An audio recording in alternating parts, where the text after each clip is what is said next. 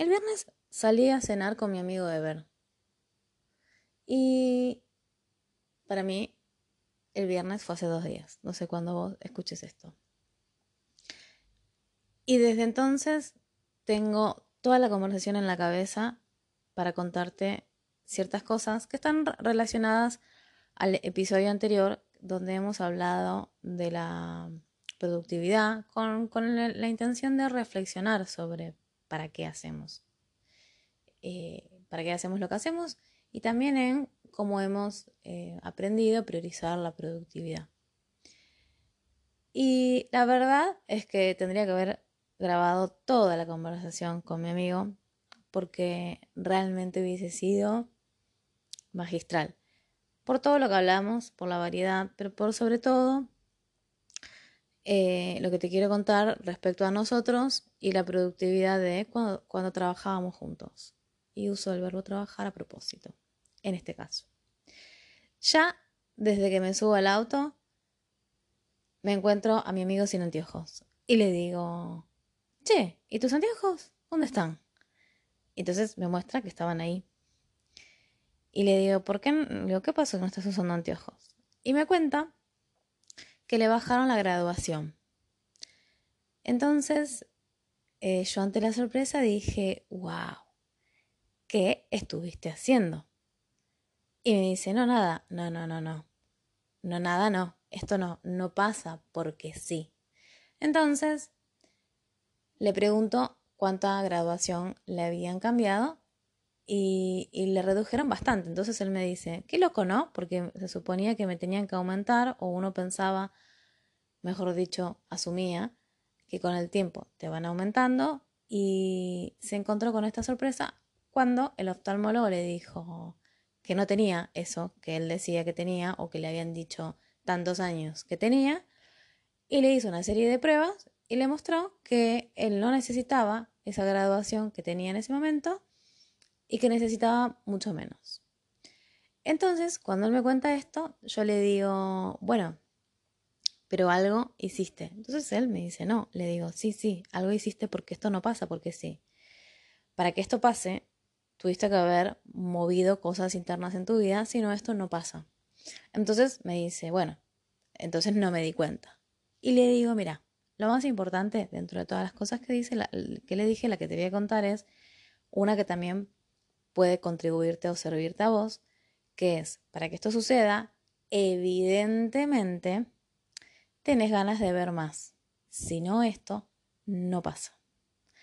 Así que, así empezó nuestra conversación eh, yendo al lugar de la cena. Y más allá de eso, que hemos hablado de todo, como siempre, generalmente eh, hablamos de nuestras vidas, hablamos de lo que leemos, hablamos de un montón de cosas. Y hace mucho que no hablábamos de, em, el, digamos, de su empleo, que él sigue en el mismo lugar en donde yo he estado muchos años en sistemas y que de hecho ahí hemos trabajado juntos y ahí nos conocimos. Antes de eso, perdón, estuvimos muchos años trabajando juntos y después eh, de muchos años yo me cambié de sector, pero estábamos en la misma empresa y nos seguíamos viendo porque estábamos en el mismo edificio. Entonces, eh, hace mucho que en verdad no hablábamos de la época en la que eh, estuvimos en, en, modo zombie de una manera más más, más grave, iba a decir, más, más grave, más aguda, más instalados en Zombilandia de lo que nos habíamos dado cuenta. Por supuesto que en la medida que pasó el tiempo, vimos un montón de cosas de nuestras elecciones y le hemos hablado muchas veces.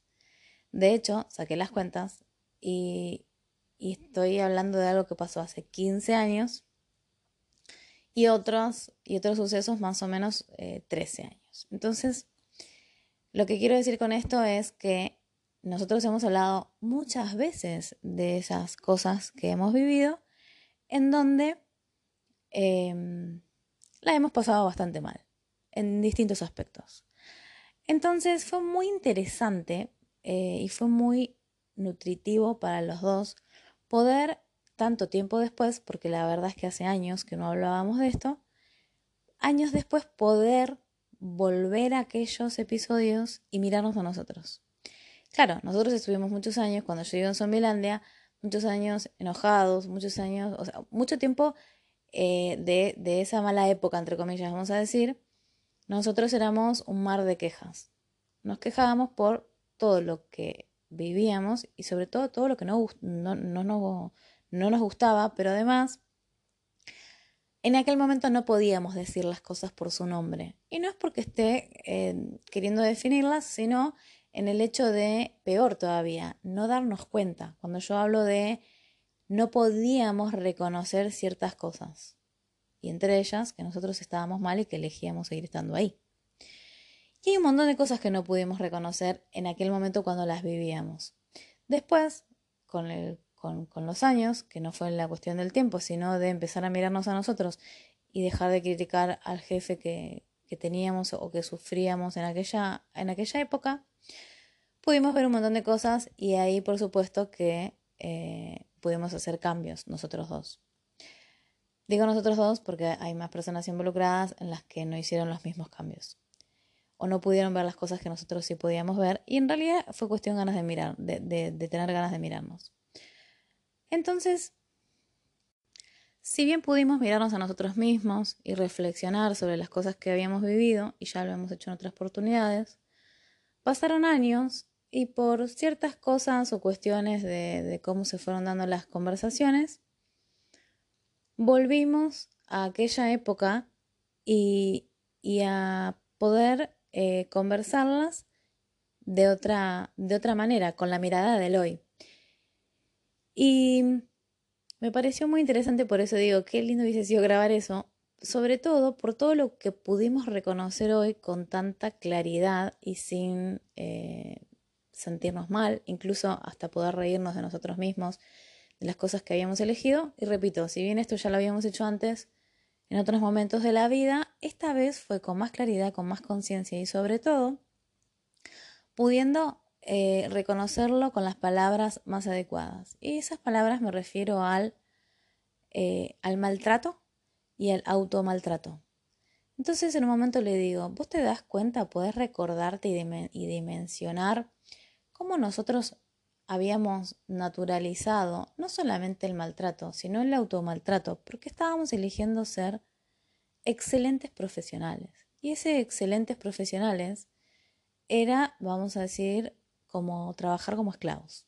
Entonces, dentro de eso, eh, en aquel momento, por supuesto que no nos dábamos cuenta, había un montón de cosas en las que nos habíamos acostumbrado porque asumíamos que eran así y porque de alguna manera no podíamos ver o, darnos cuenta que había otras modalidades, porque en realidad nuestro, nuestro sacar la cabeza del agua fue cuando descubrimos que como, como nosotros interactuamos con, al estar en sistemas, interactuamos con otros sectores, empezamos a descubrir que otros sectores estaban contentos, es decir, trabajaban contentos, se llevaban bien con sus jefes, el jefe de su jefe y así para arriba y hasta el gerente.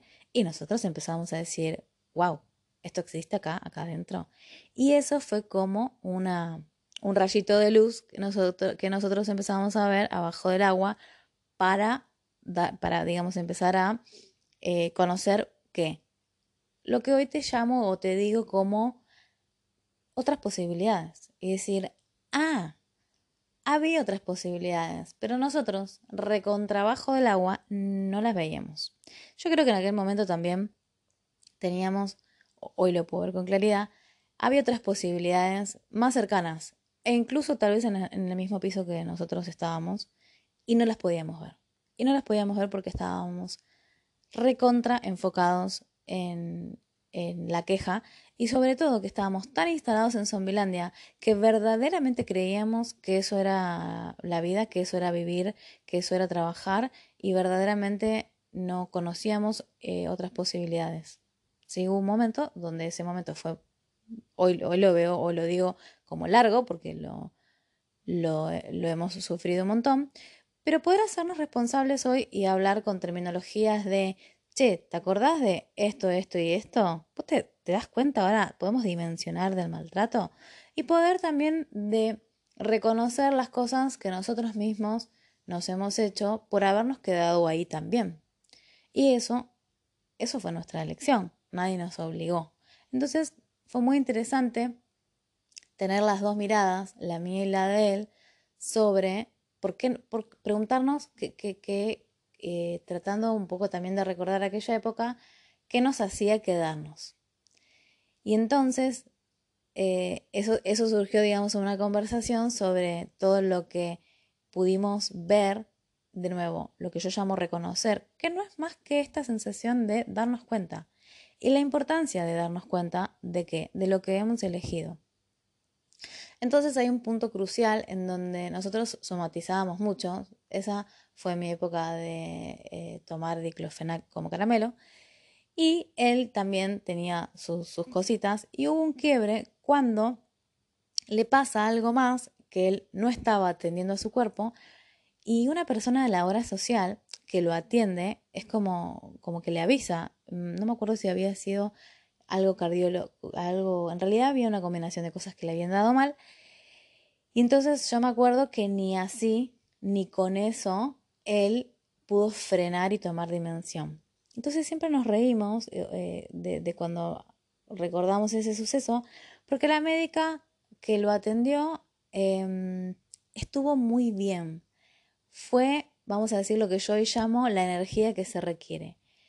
Como que lo frenó, pero hizo un montón de cosas y levantó una queja a la obra social, es decir, lo puso a él en evidencia como diciendo, este, este paciente em, eh, fue, fue, muy loco porque no sabíamos que eso era posible ni que esto existía, pero fue como este, como, como hacerle casi a un nivel de como una denuncia de este paciente no entra em,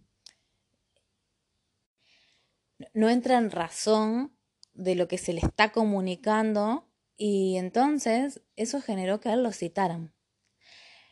Tuvo que firmar, o sea, se desencadenaron un montón de cosas que fueron muy interesantes porque gracias a eso, no solamente que su cuerpo estaba llamándole la atención, em, y realmente no era una boludez, no eran anginas, ¿no? Como algo que uno dice, bueno, toma antibióticos, ibuprofeno y ya está. No, no, no, era realmente algo grande. Entonces, la verdad es que la profesional estuvo muy bien, fue muy responsable de querer hacerlo entrar en razón y tomó medidas que nosotros ni sabíamos que existían. Y gracias a eso, él eh, realmente pudo ver lo que él estaba haciendo, ¿no? Y lo que él estaba eligiendo y cómo no priorizaba su, em, su, salud y su cuerpo, porque en ese momento estábamos en el medio de un upgrade y había mucho estrés. Uno cuando está en un upgrade de un sistema tiene que llegar con las fechas y hay un montón de cosas en donde, por ejemplo, no se prioriza irse a dormir. Si tienes que estar sin dormir tres días, es algo como normal, digamos, en, sistemas. Nadie te va a mandar a dormir a tu casa para cuidar tu salud, digamos. Em, bueno, tal vez hoy en algunas empresas, tal vez sí, y yo no me enteré aún. La cuestión de esto es que, eh, rememorando eso que, que, que, nos pareció muy interesante, porque siempre recordamos que gracias a eso eh, él pudo ver y dimensionar y ocuparse de su salud en aquel entonces, de su cuerpo y, y también de lo que le pedía su cuerpo y un poco de, claro, eso fue, fue también una puertita a que se abrió como una puerta de entrada a ver todo lo que él había descuidado, ¿no? Por supuesto que, claro, como yo estaba, eh, eh, convivíamos, porque cuando uno se sienta al lado de alguien eh, y encima te haces amigo, compartís todo. Entonces, ahora se viene lo más nutritivo. Le planteo y le pregunto, ¿vos te acordás de lo que le criticábamos a, nuestro jefe que teníamos en aquel momento. Todas estas personas que en realidad de las que estábamos hablando ya ni siquiera están más en la empresa. Eh, y, fue, y es muy interesante cómo igual uno se entera de las cosas, ¿no? Eh, entonces, cuando le digo, ¿vos te acordás qué es lo que le criticábamos? Y empezamos a, a observar o, volver a la historia, pero eh, mirándonos solamente a nosotros. Es decir, lo que habíamos hecho nosotros y lo que pensábamos nosotros sin mirar a los demás. fue muy interesante porque, claro, al rememorar qué es lo que criticábamos, nosotros estábamos tan enfocados en, lo que criticábamos eh, que en ningún momento podíamos ver que estábamos eligiendo. Y claro, es que es imposible, porque si yo estoy criticando al otro, no me estoy mirando a mí. Entonces, en este ejercicio de, recordar eh, entre los dos qué decíamos em, y, cómo nos sentíamos y, mirando, y mirarnos más a nosotros, eh, él me hace un comentario sobre alguien que está, digamos, en una jerarquía mayor, no, digamos, no, no dentro de nuestro grupo. Eh, entenderás que uno tiene un jefe y que arriba hay otro jefe y otro jefe, o bueno, gerente o lo que sea, la, etiqueta no nos importa. Pero la cuestión es que él me hace un comentario sobre la relación de dos personas, digamos, que tenían jerarquía más, eh, más alta, que nosotros dependíamos de ellos. Entonces, él me hace un comentario de esa persona eh, recordando esto que, nosotros pensábamos. Entonces le digo, no, no, no, no, pero pará. Eso es lo que nosotros decíamos. Eso es lo que nosotros pensábamos porque así nos sentíamos nosotros. Le digo, pero nada que ver, ¿eh? Mirá que esta persona no era así. Entonces él se sorprende y me dice, ¿cómo que no? Le digo, wow, yo pensaba, ¿cuánto que no hablamos de... Le digo, ¿hace cuánto que no hablamos de, de, de, esto y de la empresa? Le digo, porque esto lo descubrí hace, no me acuerdo, eh, dos, tres años eh, le digo, mira las vueltas de la vida. No, hay cosas que las descubrí antes. Le digo, lo que pasa es que en esa época ya no hablábamos más de esto. Le digo, porque estábamos muy enfocados en nuestra vida actual y solo hablábamos de nuestra vida actual. Le digo, pero en aquella época sí hay una parte que la había descubierto en aquel momento y otras cositas que las terminé viendo, estas cosas de la vida que hizo que yo me enterara hace tres años. Entonces, eh, fue muy interesante porque, claro, le, empiezo a contar sobre eh, que, que, vi o conocí y me enteré, bueno, en fin, más cosas de esa persona. Y le digo, no era nada, nada que ver lo con lo que nosotros pensábamos. Es decir, es como enterarte que una persona que vos veías como mala o como cruel o como mm, maltratadora y así, así, era en realidad eh, la perspectiva de otra persona que era con la que nosotros nos relacionábamos, que nos decían eso y que nosotros lo creímos. Esto que es igual que pasa en la, en la familia, ¿no? Y entonces cuando le empiezo a contar y decir un montón de cosas, él se quedó muy sorprendido. Y le digo, ¿viste cómo nada es lo que parece? Y yo creo que esta frase, que esta frase se repitió toda la noche, porque en la medida que seguíamos hablando, volvíamos a decir, wow, ¿viste cómo nada es lo que parece? Y sobre todo, nada era lo que nos parecía en aquel momento, en donde nosotros estábamos muy desenfocados de mirarnos a nosotros mismos, y que eso es a lo que yo llamo zombilandia, y por ende no veíamos otras posibilidades, inmersos, más que inmersos, casi ahogados en las quejas, nosotros solamente sentíamos sufrimiento y veíamos más sufrimiento y no veíamos otra salida. Entonces, ¿qué te quiero decir con esto? ¿Cuánto podemos reconocer que venimos o, estamos en una cultura que nos ha domesticado el criticar y que lo hemos repetido y que lo hemos hecho en distintas áreas de nuestra vida? Es que da igual si criticas a tu jefe, a tu compañero de trabajo, a tu mujer, a tu marido, a tu mamá o a tu suegra, la conducta es lo mismo y esto es lo que se repite. ¿Qué es lo que se repite? Que no veamos que hay otras posibilidades. Entonces, en, el, ejercicio y en lo que hemos conversado, que, resultó tan nutritivo, fue poder recordar y traer tantos años después y poner en la mesa lo que nosotros criticábamos eh, y poder verlo más de cerca, sobre todo con la perspectiva de hoy. Y acá está lo, nutritivo, ¿no? Todo lo que no pudimos apreciar eh, durante otros años, que no veíamos posibilidades y que, sobre todo, eh, si bien hoy nos podíamos, si, bien ahora podíamos tomarlo con humor, por supuesto que en aquel momento no nos podíamos reír de absolutamente nada. Y lo más interesante de lo que te quiero plantear es eh, no solamente ir atrás a revisar y observarnos y mirar que hemos criticado, sino también hacernos responsables de lo que hemos elegido. Entonces, eh, una de las cosas que también em, surgió fue, porque esta pregunta se la hice yo a raíz de cosas que él me contó que habían sucedido este último tiempo, en donde yo le digo, ¿te diste cuenta cómo ahora en la empresa se, se abrió un espacio para que si hay alguien que, em, si hay alguien que te, te maltrata, vos puedes ir y hacer una denuncia? Y eso ahora las personas lo están usando. Entonces, eh, si hay una persona que te grita, te maltrata y por más que tengas testigos, las personas tienen derecho de ir y hacer una denuncia en recursos humanos. De hecho, se puede hacer anónima eh, o con nombre y apellido. Pero la cuestión es que yo le decía, ¿te acordás que esto en nuestra época no existía?